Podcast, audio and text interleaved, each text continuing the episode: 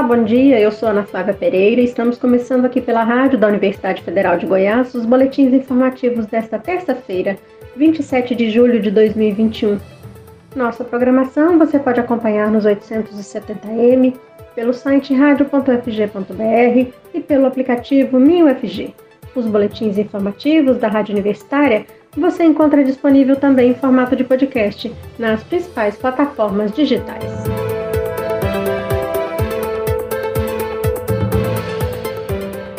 Receber novas remessas de vacinas contra a Covid-19, Goiânia intensifica nesta terça-feira a aplicação de doses de reforço.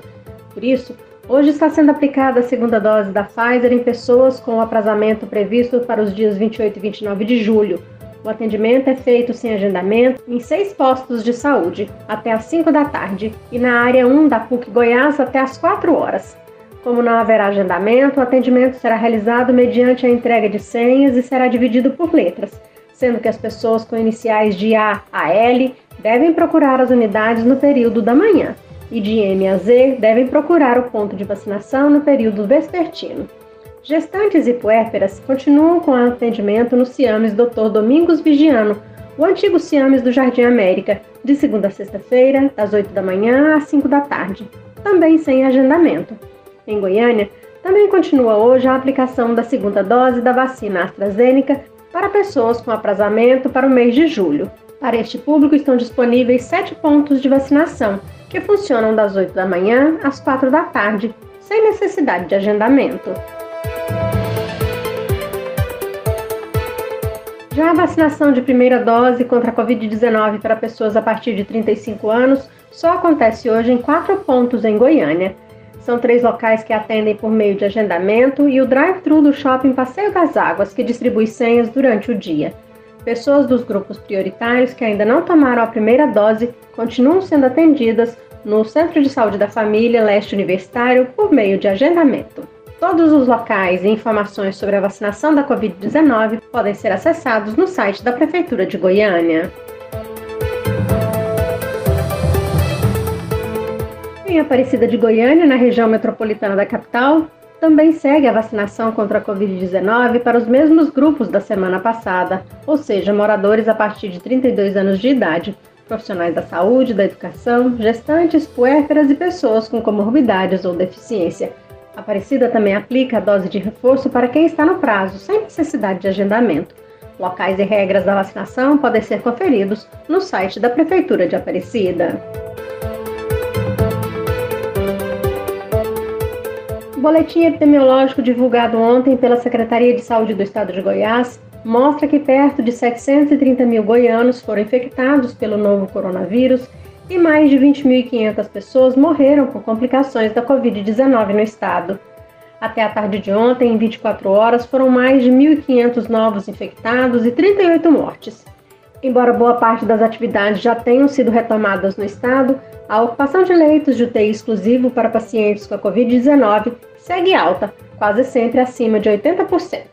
Ontem, na rede estadual de saúde, dos 609 leitos de UTI para pacientes com a doença, 87% estavam ocupados. Nos leitos de enfermaria, a taxa de ocupação dos 743 existentes era de 56%. Em Goiânia, dos 327 leitos de UTI, 82% tinham pacientes. Nas enfermarias, dos 298 leitos criados para pacientes com Covid, 67% estavam ocupados. E ontem a Secretaria de Saúde de Goiás informou que o titular da pasta, o secretário Ismael Alexandrino, testou positivo para a Covid-19. Apresentando sintomas leves e bom estado geral, sem febre, o secretário iniciou o isolamento domiciliar, conforme recomendações e protocolos sanitários, mas segue com as atividades na pasta em regime de home office. O secretário já tomou a primeira dose da vacina contra a Covid-19. A Rede Estadual de Ensino de Goiás retoma aulas presenciais na próxima segunda-feira, dia 2 de agosto. A maioria das escolas irá seguir o protocolo de biossegurança para retorno das atividades presenciais nas instituições de ensino do estado de Goiás, elaborado em setembro do ano passado e que prevê o máximo de 30% de ocupação da capacidade da unidade escolar. Mas em 89 escolas que têm menos de 100 alunos, todos os alunos deverão voltar presencialmente, colocando fim ao sistema remoto de aulas. Segundo a Secretaria de Educação do Estado, estas unidades já têm menos alunos que sua capacidade, por isso, é possível dividir as turmas nas salas de aula com o cumprimento da regra de distanciamento de um metro entre os estudantes e dois metros dos alunos aos professores. Segundo a Superintendente de Organização e Atendimento Educacional da SEDUC, Patrícia Coutinho, essas 89 unidades escolares estão em cidades do interior goiano, algumas são rurais, e a maioria delas não possui conectividade, o que aumentou os motivos para a inserção de todos os alunos em atividades presenciais, já que há a dificuldade de manter as aulas remotas.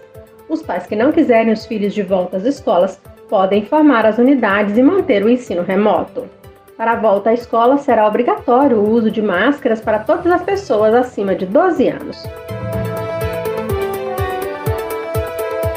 Pessoas doentes ou em recuperação de alguma doença são sempre orientadas a se alimentarem bem, pois isso ajuda a ter a saúde de volta de maneira mais rápida. No caso da Covid-19, essa recomendação também é muito importante. Vamos acompanhar algumas recomendações dos nutricionistas na reportagem a seguir. Nutricionistas alertam para a importância da alimentação na recuperação de pessoas que tiveram Covid-19. Alimentos nutritivos, baixo índice de gordura e horários regulares parecem recomendações básicas para orientar a alimentação de qualquer pessoa, mas elas ganham ainda mais importância para quem está se recuperando do coronavírus. A alimentação adequada ajuda o sistema imunológico no combate às infecções, principalmente das pessoas que passaram por internação.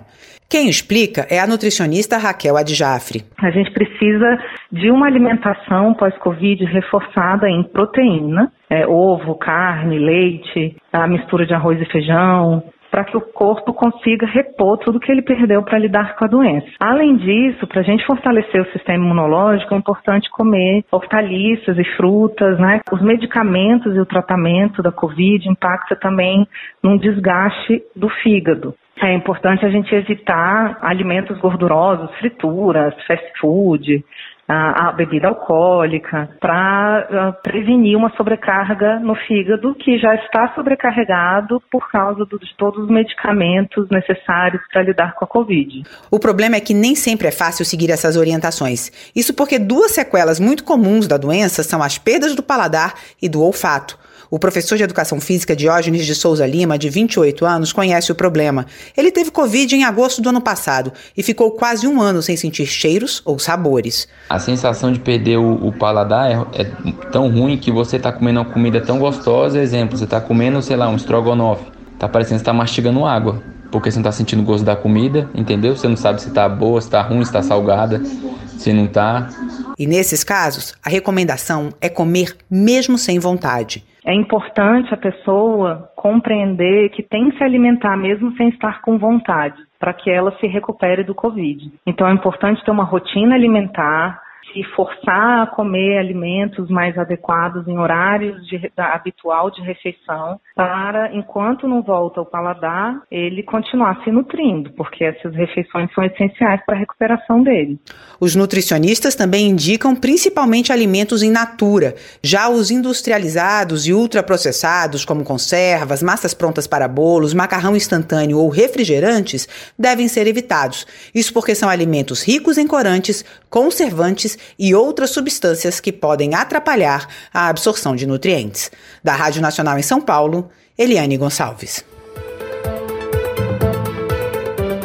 As inscrições ao FIES do segundo semestre de 2021 estão começando hoje. O Fundo de Financiamento Estudantil custeia parte ou a totalidade das mensalidades em instituições de ensino superior privadas. Mais informações a gente confere com o jornalista Rodrigo de Oliveira. Começam nesta terça-feira as inscrições para o FIES, Fundo de Financiamento Estudantil, do segundo semestre de 2021. Os candidatos interessados poderão se inscrever no portal do FIES até a sexta-feira, dia 30. Poderão pleitear uma bolsa no programa de financiamento deste ano todos os estudantes que realizaram o Enem, o Exame Nacional do Ensino Médio, a partir da edição de 2010. Quem quiser concorrer a uma bolsa do FIES precisa ter uma média mínima de 450 pontos no Enem. O candidato também não pode ter zerado na redação. A lista dos pré-selecionados será divulgada no dia 3 de agosto. Do dia 4 ao dia 6 do próximo mês, os pré-selecionados deverão fazer a complementação da inscrição. E a partir do dia 4 será divulgada também a lista de espera do FIES. Rodrigo de Oliveira para a Rádio Universitária. Uma última notícia no nosso boletim de 10 horas. Hoje à noite tem a apresentação de música de câmara no Teatro Goiânia. O espetáculo poderá ser acompanhado online com transmissão ao vivo pelo YouTube da Orquestra Sinfônica de Goiânia.